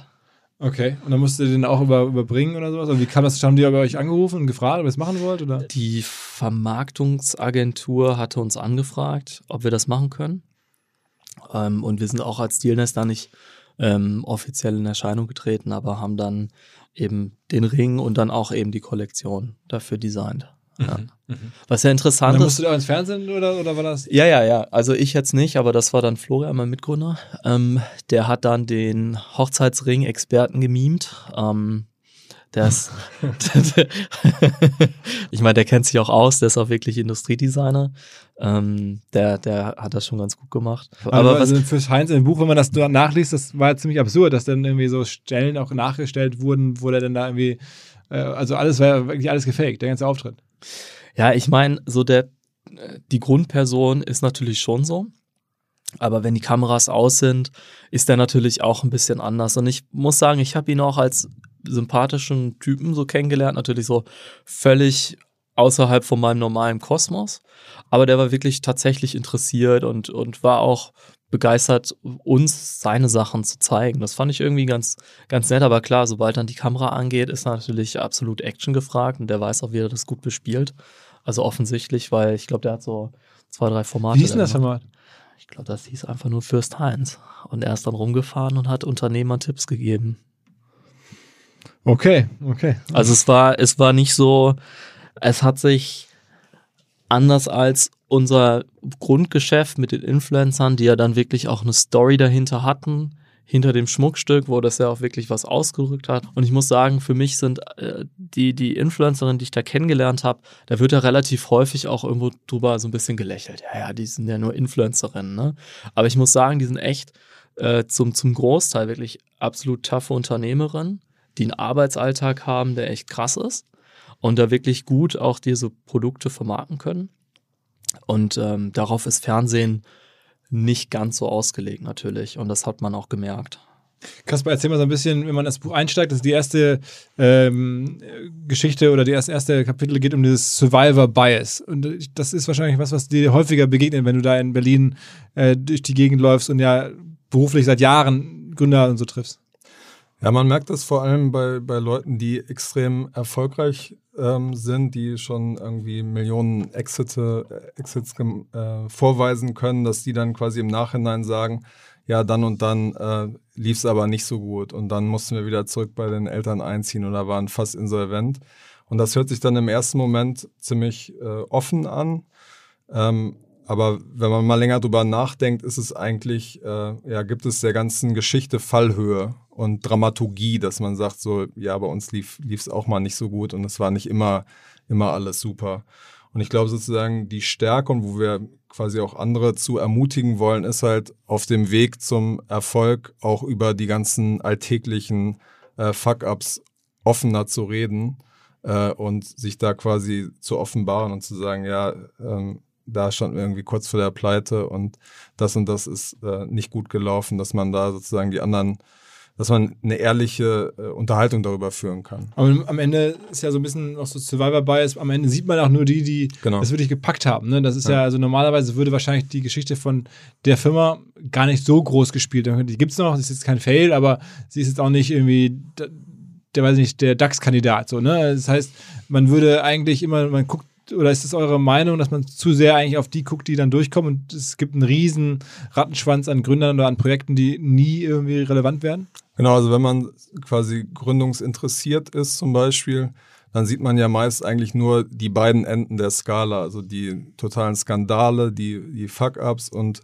sozusagen die Riesenerfolge, Delivery Hero, ähm, Auto 1, N26 und sozusagen 90 Prozent, was alles dazwischen ist, wird in so einer Tiefe eigentlich dann nie aufgearbeitet. Und ähm, deswegen wollten wir quasi herausarbeiten, was, was diese andere Geschichte eigentlich beinhaltet und dass es quasi ähm, nicht vergebene Zeit ist, äh, da äh, diesen Weg zu, auf diesem Weg dann quasi zu enden. Sag noch ein bisschen was zum Thema Druck. Also du hattest ja nun während der Aufbauphase wahnsinnig viel Druck und wie äh, kommt man damit klar? Äh, wie oft hast du dich heftig betrunken oder Drogen genommen oder sonst was?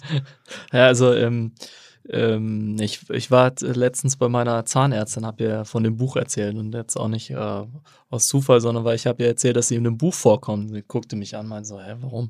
Und ich meinte, naja, ich komme ja hier immer hin und lass mir irgendwie so einmal im Jahr diese Beißschiene da erneuern, weil ich es immer schaffe. Aber eine Beißschiene nachts Ja, ja, genau, so, wo, wo du ne, knirscht und so. Und ähm, die, äh, ich hab, kam dann zu ihr, meinte so, oh, irgendwann vor fünf Jahren oder vier Jahren und meinte so, oh, ich habe wirklich also irgendwie Kieferschmerzen. Und meinte, ja, also wahrscheinlich knirschen. Sie hat mir was mitgegeben. Dann kam ich wieder und dann war so dieses, dieses Plastik da hinten durchgerieben. Dann meinst du mich, guckt sie mich an und meint so, ja, sie müssen den Beruf wechseln. Ich sag, warum? ja, sie haben so viel Stress. Sie, ne, sie bauen da wahrscheinlich und äh, äh wir haben das dann, ich habe das da mal zufällig gelesen, du baust da irgendwie so drei Tonnen Druck auf. Ja, und wenn du dann irgendwie so mit drei Tonnen immer über deine Zähne gehst, dann ist das überhaupt nicht gut fürs, äh, für den Zahnschmelz. Kann man sich vorstellen. und auch nicht gut für die Schiene. so und äh, das, das äh, hat sich dann da materialisiert und Aber, Ja. aber andere, sagen wir, das heißt Beißschiene, so nachts zum Druckabbau im Schlafen, aber getrunken oder irgendwie, weiß nicht, andere Drogen, ab und zu mal was anderes genommen, hast du nicht. Also du hast halt, äh, oder wir, vor allem so aus diesem Uni-Gründen heraus, ne, war es halt klar, wir haben irgendwie in der, in der Uni-Zeit noch täglich saßen wir da, haben irgendwie bis nachts um äh, elf gearbeitet und haben halt ein Bierchen getrunken. Okay, das ist ja. Ähm, ja, gut, ne, wenn du das dann über so anderthalb Jahre ähm, so fast jeden zweiten Tag machst, ähm, und das war schon unser, unser Druckausgleich, ne? Glaubst du, dass in der ähm, der ganzen Berliner Gründerszene Drogen eine große Rolle spielen eigentlich? Also das, was man so mitkriegt, ist es äh, tatsächlich so, dass es, äh, also ein äh, Bekannter von mir sagte mal, äh, überall wo Druck ist, äh, werden auch äh, Drogen konsumiert. Und ähm, ja, ich glaube, da gibt es äh, alles von Leuten, die sehr extrem Party machen, bis hin zu Leuten, die sich einfach pushen, um bestimmte Situationen durchzustehen. Das ist natürlich schwer zu belegen ähm, und ist am Ende teilweise auch immer ein bisschen Privatsache, aber ich glaube schon, dass äh, viele Drogen genommen werden. Wie ist denn eure Sicht heutzutage auf dieses ähm, Fake it till you make it? Das ist ja äh, aus meiner Sicht zum Teil unvermeidlich so in der Frühphase. Wenn du noch wenig hast, musst du zumindest ja ein bisschen ähm, den Leuten das Gefühl geben, da kommt was, da ist was. Ähm, wie viel Ehrlichkeit kann man sich denn da leisten? Ich meine, du erlebst es ja häufig, dass du angeblufft wirst in deinem Job. Ähm, wie würdest du es heute beurteilen? Also ähm, bei deiner aktuellen Firma ist das alles real? Würdest du da nie irgendwie so ein bisschen äh, ein paar Prozent drauflegen? Äh, wie sieht's aus? Also ich glaube, dass ähm, man sich die Geschäftsbeziehung ziemlich versauen kann, wenn man irgendwie was verspricht, was man da nicht halten kann. Ich meine, das typische Beispiel ist ja, du machst eine Konferenz, das kannst du jetzt relativ gut nachvollziehen, glaube ich. So am Anfang ähm, ne, musst du halt irgendwie so ein bisschen gucken, ähm, dass du die Lücke, die du auf der einen Seite versprichst, dann halt auch wirklich schließen kannst. So. Und wenn dir das halt zu häufig auf die Füße fällt, dann ist halt auch irgendwie dein Handlungsspielraum als Unternehmer dahin. Das kannst du, das kann dir mal passieren, das ist klar, aber das darf dir auf gar keinen Fall häufiger passieren. Wie oft bist du angelogen in deinem Job? Also hast du das Gefühl, dass du da irgendwie relativ täglich geblufft wirst eigentlich? Ähm, also ich kann es natürlich nicht, nicht immer belegen, aber mein Gefühl ist, dass es schon sehr regelmäßig passiert. Also ich kann mal ein Beispiel geben, da sagte mir irgendwie ähm, ein, ein Gründer von nicht allzu langer Zeit, ja, wir haben, ähm, sagen wir mal, 100 Kunden. Und dann, ähm, wie gesagt, spreche ich irgendwie ein paar Tage später mit dem Investor und der meint so, ja, es sind irgendwie 20. Ja? Und dann ist für mich quasi die Frage, okay, wenn der, wenn er das nächste Mal mir irgendeine Zahl sagt, werde ich ihm garantiert nicht mehr glauben. Das heißt sozusagen, man verspielt am Ende ähm, vollständig seine Glaubwürdigkeit. Und was ich mich immer frage, ist, warum professionelle Investoren, die in irgendein Unternehmen investiert haben und die alle Zahlen kennen, ähm, dann nicht zu ihren Gründern mal sagen, hey, ich habe jetzt hier gerade den Artikel auf TechCrunch gelesen und du, du erzählst da irgendwas, was einfach diesen Zahlen, die auf dem Papier richtig sind, überhaupt nicht entspricht. Und ähm, da gibt es ja auch tausend äh, Tricks, wie man quasi Zahlen zum Beispiel off, offbläht. Bei E-Commerce-Unternehmen war das dann immer so, dass sie die Retourenquote nicht eingerechnet haben, äh, die Mehrwertsteuer äh, irgendwie drin gelassen haben. Da gibt es so tausend und einen Trick, wie man sich größer macht, äh, als man wirklich ist. Oder irgendwelche Hockey-Sticks zu machen und dann äh, quasi die Zahlen an der Seite, die Legenden wegzulassen. ähm, und ich denke mir, so dann, dann mach halt die Grafik erst gar nicht äh, anstatt so eine, so eine Bullshit-Grafik zu machen. Also, also, also das ist ja mittlerweile eigentlich, man gewöhnt sich ein bisschen dran. Ne? Ich meine, ich finde, das ist mittlerweile, was du beschreibst, das ist ja schon fast normal. Also irgendwie kennt man das so. Also das ist, ähm, was man Aber halt es ist ja sozusagen, glaube ich, unsere, unsere wichtige, unsere Daseinsberechtigung am Ende auch als Journalisten, dass wir da immer wieder mit dem Finger reinpieken und sagen, so wie ist es denn jetzt wirklich? Wie sind die Zahlen wirklich?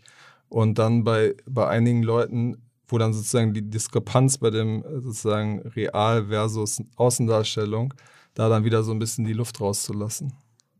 Gibt es da irgendwie eine Firma, die dir in den letzten Jahren besonders aufgefallen ist? die du nennen Ähm, möchtest? Wahrscheinlich nicht, ne? Ähm, wenn ich da irgendwas Konkretes habe, werde ich das natürlich auf Finance Forward äh, exklusiv Ah, ah, äh, ja, genau, äh, genau. darüber berichten. Also ich meine, es, zu meiner Gründerszene-Zeit habe ich zusammen mit meiner äh, Kollegin Christina da öfter mal zu dem Thema recherchiert und da gab es so Beispiele zum Beispiel Lesara, dieses E-Commerce-Unternehmen, ähm, die das mal äh, Ja. Auch hier im Podcast. ein bisschen, ein bisschen größer dargestellt haben, als sie wirklich waren. Ähm, ansonsten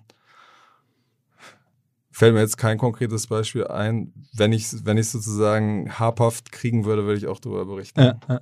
Ähm, erzähl mal so ein bisschen die, die Rolle von Investoren. Also als die dann, es gibt so eine Stelle im Buch, äh, wo die dann bei euch dann auf einmal Profis, Investoren am Tisch waren, dann hat sich schon auch alles ziemlich hart verändert. Ja, also ähm, es gab so ein bisschen den Cut ähm, zur Seed-Finanzierung, wo wir ähm, institutionalisierte Investoren reinbekommen haben. Und auf Wer, wer war einmal- das? Ähm, das war Klingel Mhm. äh, und die Investmentbank Berlin, äh, die Beteiligungsgesellschaft. Ähm, und ähm, also die Investoren haben wirklich ein ziemlich weites Spektrum abgebildet, weil wir zum Teil welche drin haben, die uns ähm, äh, von wirklich den Arsch gerettet und ja auch ähm, Ludger, der da so als, als persönlicher Mentor immer wieder auf einmal auf der Matte stand und dazwischenzeitlich wirklich wöchentlich dabei bei Amazon das äh, Elektronikgeschäft profitabel ge, ge, getrieben und war dann, stand dann auf einmal jeden Mittwoch bei uns drin und hat uns da äh, angeheizt äh, und uns geholfen, das auch wirklich so ähm, äh, da auf einmal irgendwie die Conversion Rates höher zu bekommen. Ähm, bis zu äh, Auseinandersetzungen, wo ich dann irgendwie mit dem Investorenanwalt äh, da saß und dann der, der Investor dann äh, noch nicht im Call war und der mir sagte, ja, pass auf, wenn du das nicht unterschreibst, ist zum Knast, weil dann bist du äh, in der Insolvenzverschleppung. Ne? So, und danach wurde dann, kurz danach wurde dann verhandelt. So, ja, viel Spaß dabei. Ähm, äh, ja, also sehr breit. Ähm, ich glaube, Investoren zu haben, die wirklich partnerschaftlich agieren, ist jetzt eine Floskel geworden, aber es ist so wichtig. Manchmal hast du nicht die Wahl, dann musst du gucken, dass du dich refinanzierst. Aber ich glaube, dass ich jetzt auch die Art der Finanzierung doch nochmal anders angehen würde, wenn ich jetzt neu was gründe. Wie viel Prozent der Firma gehören dir denn heute noch? 10 Prozent 10 Prozent noch? in etwa. Okay, das ist ja nicht so viel am Ende. Das ist nicht so viel und um das zu halten, habe ich selber auch nochmal ordentlich investieren müssen. Okay. Was ich dann aus den Gründungen, die ich danach gemacht habe, äh, äh, den Mittelrückfluss habe ich eingesetzt, um sozusagen dann äh, nochmal in Steelness auch zu investieren. Was ja. hast du danach gegründet, was so erfolgreich war? Äh, ich habe äh, Fractal gegründet, das was ich jetzt mache.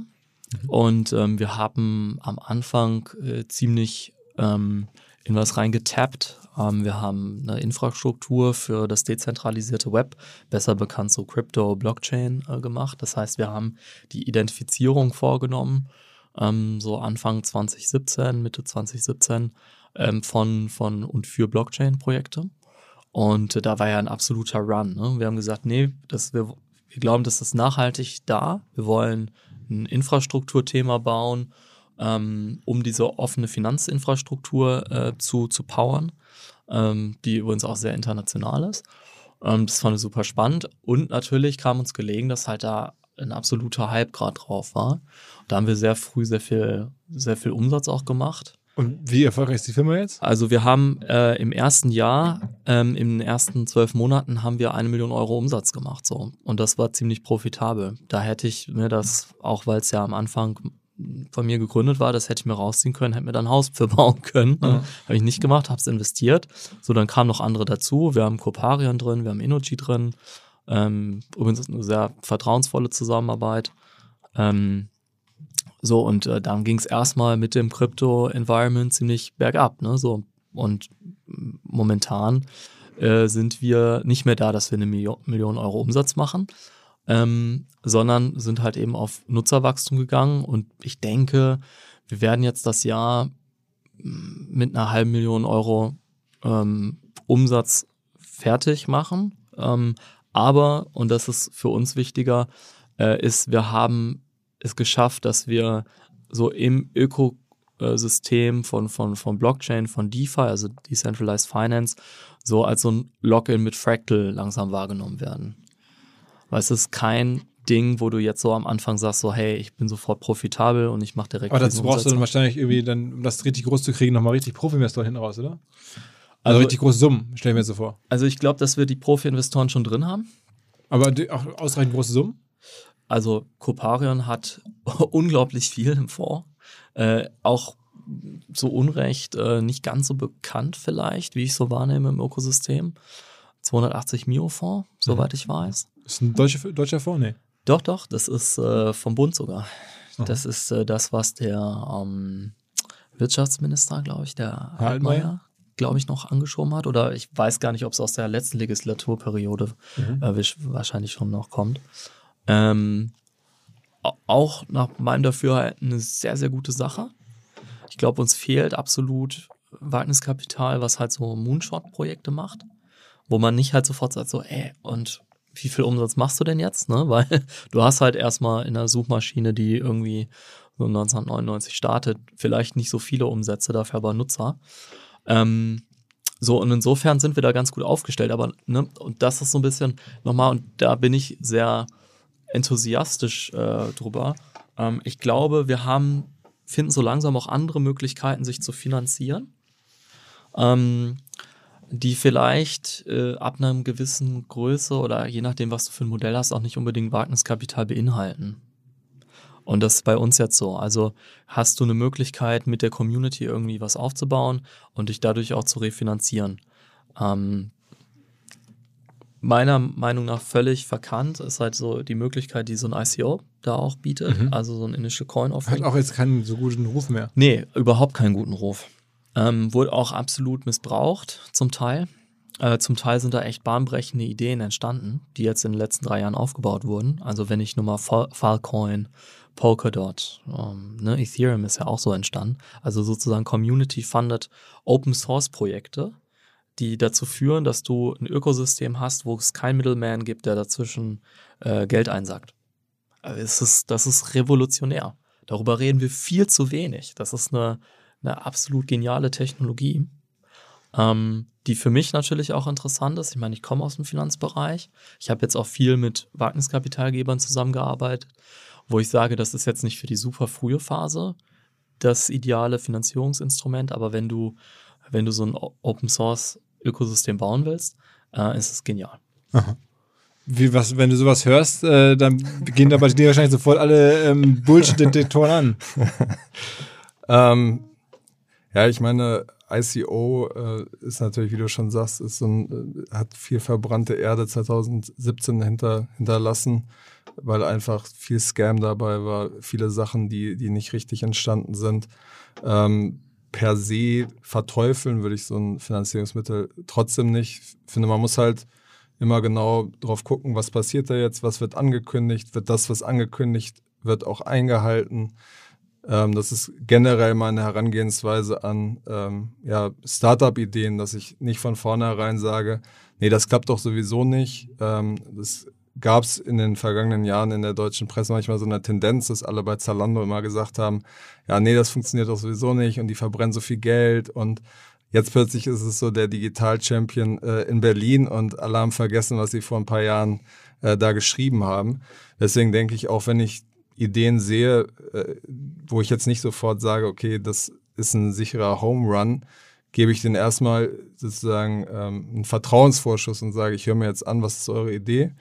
Ähm, ich höre mir an, was sind sozusagen die konkreten Ziele? Und dann gucke ich nach einem Jahr wieder drauf und sage so, okay, ähm, hat das funktioniert? Habt ihr die Ziele erreicht, die ihr da groß angekündigt habt? Was ist denn heute dein Lieblings-Moonshot-Projekt, wenn du so auf die deutsche ähm, Gründerwelt guckst? Also denkst du da, da, da gibt es ja auch durchaus größere Versuche und hier und da irgendwas dabei, wo du sagst, das könnte was sein? Also ich meine, die Liliums und äh, Volocopter sind natürlich die, die Moonshot-Projekte in Deutschland. Ähm, da gab es jetzt ja in dem, im vergangenen halben Jahr irgendwelche Berichte darüber, ähm, wo quasi ein Physiker sich hingesetzt hat und das berechnet hat und gesagt hat, nee, es fun funktioniert alles nicht. Also das ist klassisch wieder so ein Ding, wo man, glaube ich, ohne zu großen Enthusiasmus das eng begleiten muss. Wenn das funktioniert, ist es sicherlich ein Moonshot. Aber man muss halt gucken, dass es am Ende ähm, nicht den, den Gründern da irgendwie über den Kopf wächst. Ist ja dann ein, ein enger, schon ein schmaler Grad zwischen sozusagen irgendwas fake it till you make it und irgendwas hochtalken und gleichzeitig trotzdem sich an einen, einen Moonshot ranwagen. Ne? Also ich meine, das ist ja, wie willst du das anders machen, als irgendwie da jetzt Vertrauen und eine Story erzählen, die größer ist, ähm, als man das vielleicht so als nüchtern pessimistischer Typ erstmal machen sollte. Ne? Also ich meine, ja, ich meine, du hast halt sonst auch irgendwie so zwei Erwartungspunkte und iterierst dann dazwischen und triffst halt irgendwie einen Markt, der irgendwo vorhersehbar war, weil du sagst, äh, pass auf, ich habe jetzt hier irgendwie eine besondere Hundenahrung in, in Amerika, da gibt es einen Markt für das, wende ich jetzt halt auch in Deutschland an. Ne? So. Und wenn du dann natürlich in was aus dieser Wolke des Erwartbaren hinausgehst und sagst, hier könnte ein Punkt sein, dann wird es natürlich riskant ja, das ist halt irgendwie was, was wir im deutschen Wagniskapitalgebertum wenig haben, ähm, weil das ist halt wirklich riskant. Also da hast du halt was, da, äh, da weißt du wirklich nicht, ob das funktioniert. Und das weißt du eben auch ähm, als, als Journalist nicht, das weißt du nicht, das weißt du selbst als Gründer nicht. Mhm. Und das ist auch okay. So, und ich glaube, das müssen wir uns, das müssen wir uns mehr erlauben. Und das müssen wir uns, finde ich, auch als Gesellschaft erlauben das müssen wir vielleicht sogar auch als Gesellschaft finanzieren, damit wir nicht in zehn Jahren oder in 20 Jahren nur die Industrie von gestern haben und die Industrie von morgen ist überall woanders. Wenn man immer nur guckt, was potenziell nicht funktionieren kann, ja, dann wird man halt nicht darauf kommen, dass man vielleicht sein Computer so weit schrumpft, dass es in die Hand passt. Jetzt sagt ja, ja klar, das ist ja ein Handy, das kannte ich ja. Mhm. So, aber was denn die Antwort, auf ein proprietäres Google, wo wir eigentlich nur unsere Daten reinschmeißen, damit die schön abgefarmt werden. So, da braucht man doch mal, da kann man doch nicht so sagen, ja, dann machen wir ein Konsortium, ja, dann baut Siemens mit SAP zusammen ein neues Facebook oder was. das wird halt nicht, ne? Ja, eben, so. Das würde ja nicht funktionieren. Ich glaube sozusagen, der, der entscheidende Punkt ist, wo, find, wo ist sozusagen, wo findet man den Absprung? Also Magic Leap ist jetzt quasi gerade so ein aktuelles Beispiel, wo man das ganz gut sieht, die, glaube ich, 3,6 Milliarden von sehr bekannten Investoren eingesammelt haben für so eine AR-Brille, die total abgefahren sein sollte. Und ähm, ja, jetzt äh, bei Lichte besehen ist die Technik äh, wohl ziemlich scheiße. Und Leute, die das dann aufgesetzt haben, dachten so, was ist das denn? Ähm, und ich glaube, man muss halt irgendwie diskutieren und finden, wo ist der Punkt, bis, bis dahin gebe ich mir Zeit. Und ähm, bei, bei Theranos, was ja auch ja. sehr gut aufgearbeitet ist, war dieser Punkt definitiv überschritten, dass sie dann quasi so gefaked haben, dass das Menschenleben gefährdet wurden. Und ja, also ich glaube, ich muss das auch sagen, ich glaube nie, dass so ein Fake it till you make it Prinzip, ähm, also es kann mal kann Erfolg haben, aber ich glaube, es birgt halt unfassbare Risiken. Okay, okay, okay. Männer, also ähm, was anderes. Ne? Ich finde den Titel echt geil gewählt. Kein Horn. Also ich meine, es ist trotzdem eine erfolgreiche Firma, du hast es schon gesagt. Äh, und du hast jetzt irgendwie eine, ein spannendes neues Projekt. Ähm, und du kannst mit dieser Firma ja auch noch sehr, also mit der ersten, ja ohnehin auch noch, hast du ja auch schon erzählt, sehr erfolgreich werden. Jetzt mit 10 Prozent also da muss man schon irgendwie einen Exit hinbekommen von über 10 Millionen, damit es für dich dann auch bestenfalls zum Millionär reicht. Ich weiß nicht, ob da irgendwelche Regelungen noch getroffen wurden, die das noch schwieriger machen, aber so Größenordnung. Ähm, und ich fand es wirklich erfrischend, ähm, so wie ihr das so gemacht habt. Ich glaube, für viele, die jetzt einfach mit der Gründerszene nicht so täglich zu tun haben, sondern ein bisschen überlegen, so ein bisschen versuchen, diese Szene kennenzulernen, ist total hilfreich, ähm, das Buch zu lesen, ähm, weil man halt viele Sachen ja von außen sehr, sehr schwer erkennen kann. Äh, und immer, ich finde es immer eine ganz große Frage, wie bekommt man überhaupt Zugang zu dieser Szene? Also ist ja manchmal so entscheidend, wer einem Zugang gibt. Ne? Wenn du jetzt irgendwie einen sehr, weiß ich nicht, sympathischen, auch, auch wirklich gutmütigen Investoren hast, der sich richtig gut selber auskennt, ist was ganz anderes, als wenn dein, dein erster Investor auch schon so ein bisschen so ein Showboating-Guy ist, der dann irgendwie eigentlich das Geld von anderen Leuten irgendwie bekommen hat, aber selber gar nicht so richtig weiß, wie es läuft und dann so ein bisschen, also das ist ja so unterschiedlich ähm, und irgendwie gibt es kein, kein Prüfamt für diese ganze Szene. Äh, es gibt keinerlei Zertifizierung, jeder kann rumlaufen und sagen, ich bin Business Angel, jeder kann Investor sein, jeder kann Gründer sein äh, und es fühlt natürlich zu einem riesen Wildwuchs ähm, und ich finde, so ein Buch äh, macht da echt ein bisschen Klarheit. In dem Sinne. Vielen Dank. Männer, vielen, vielen Dank. Ähm, kein Horn und äh, Finance Forward natürlich sowieso. Kaspar Schlenk auf Twitter und wo er überall unterwegs ist. In dem Sinne, ciao, ciao. Vielen Dank, Philipp. Dieser Podcast wird produziert von Podstars bei OMR.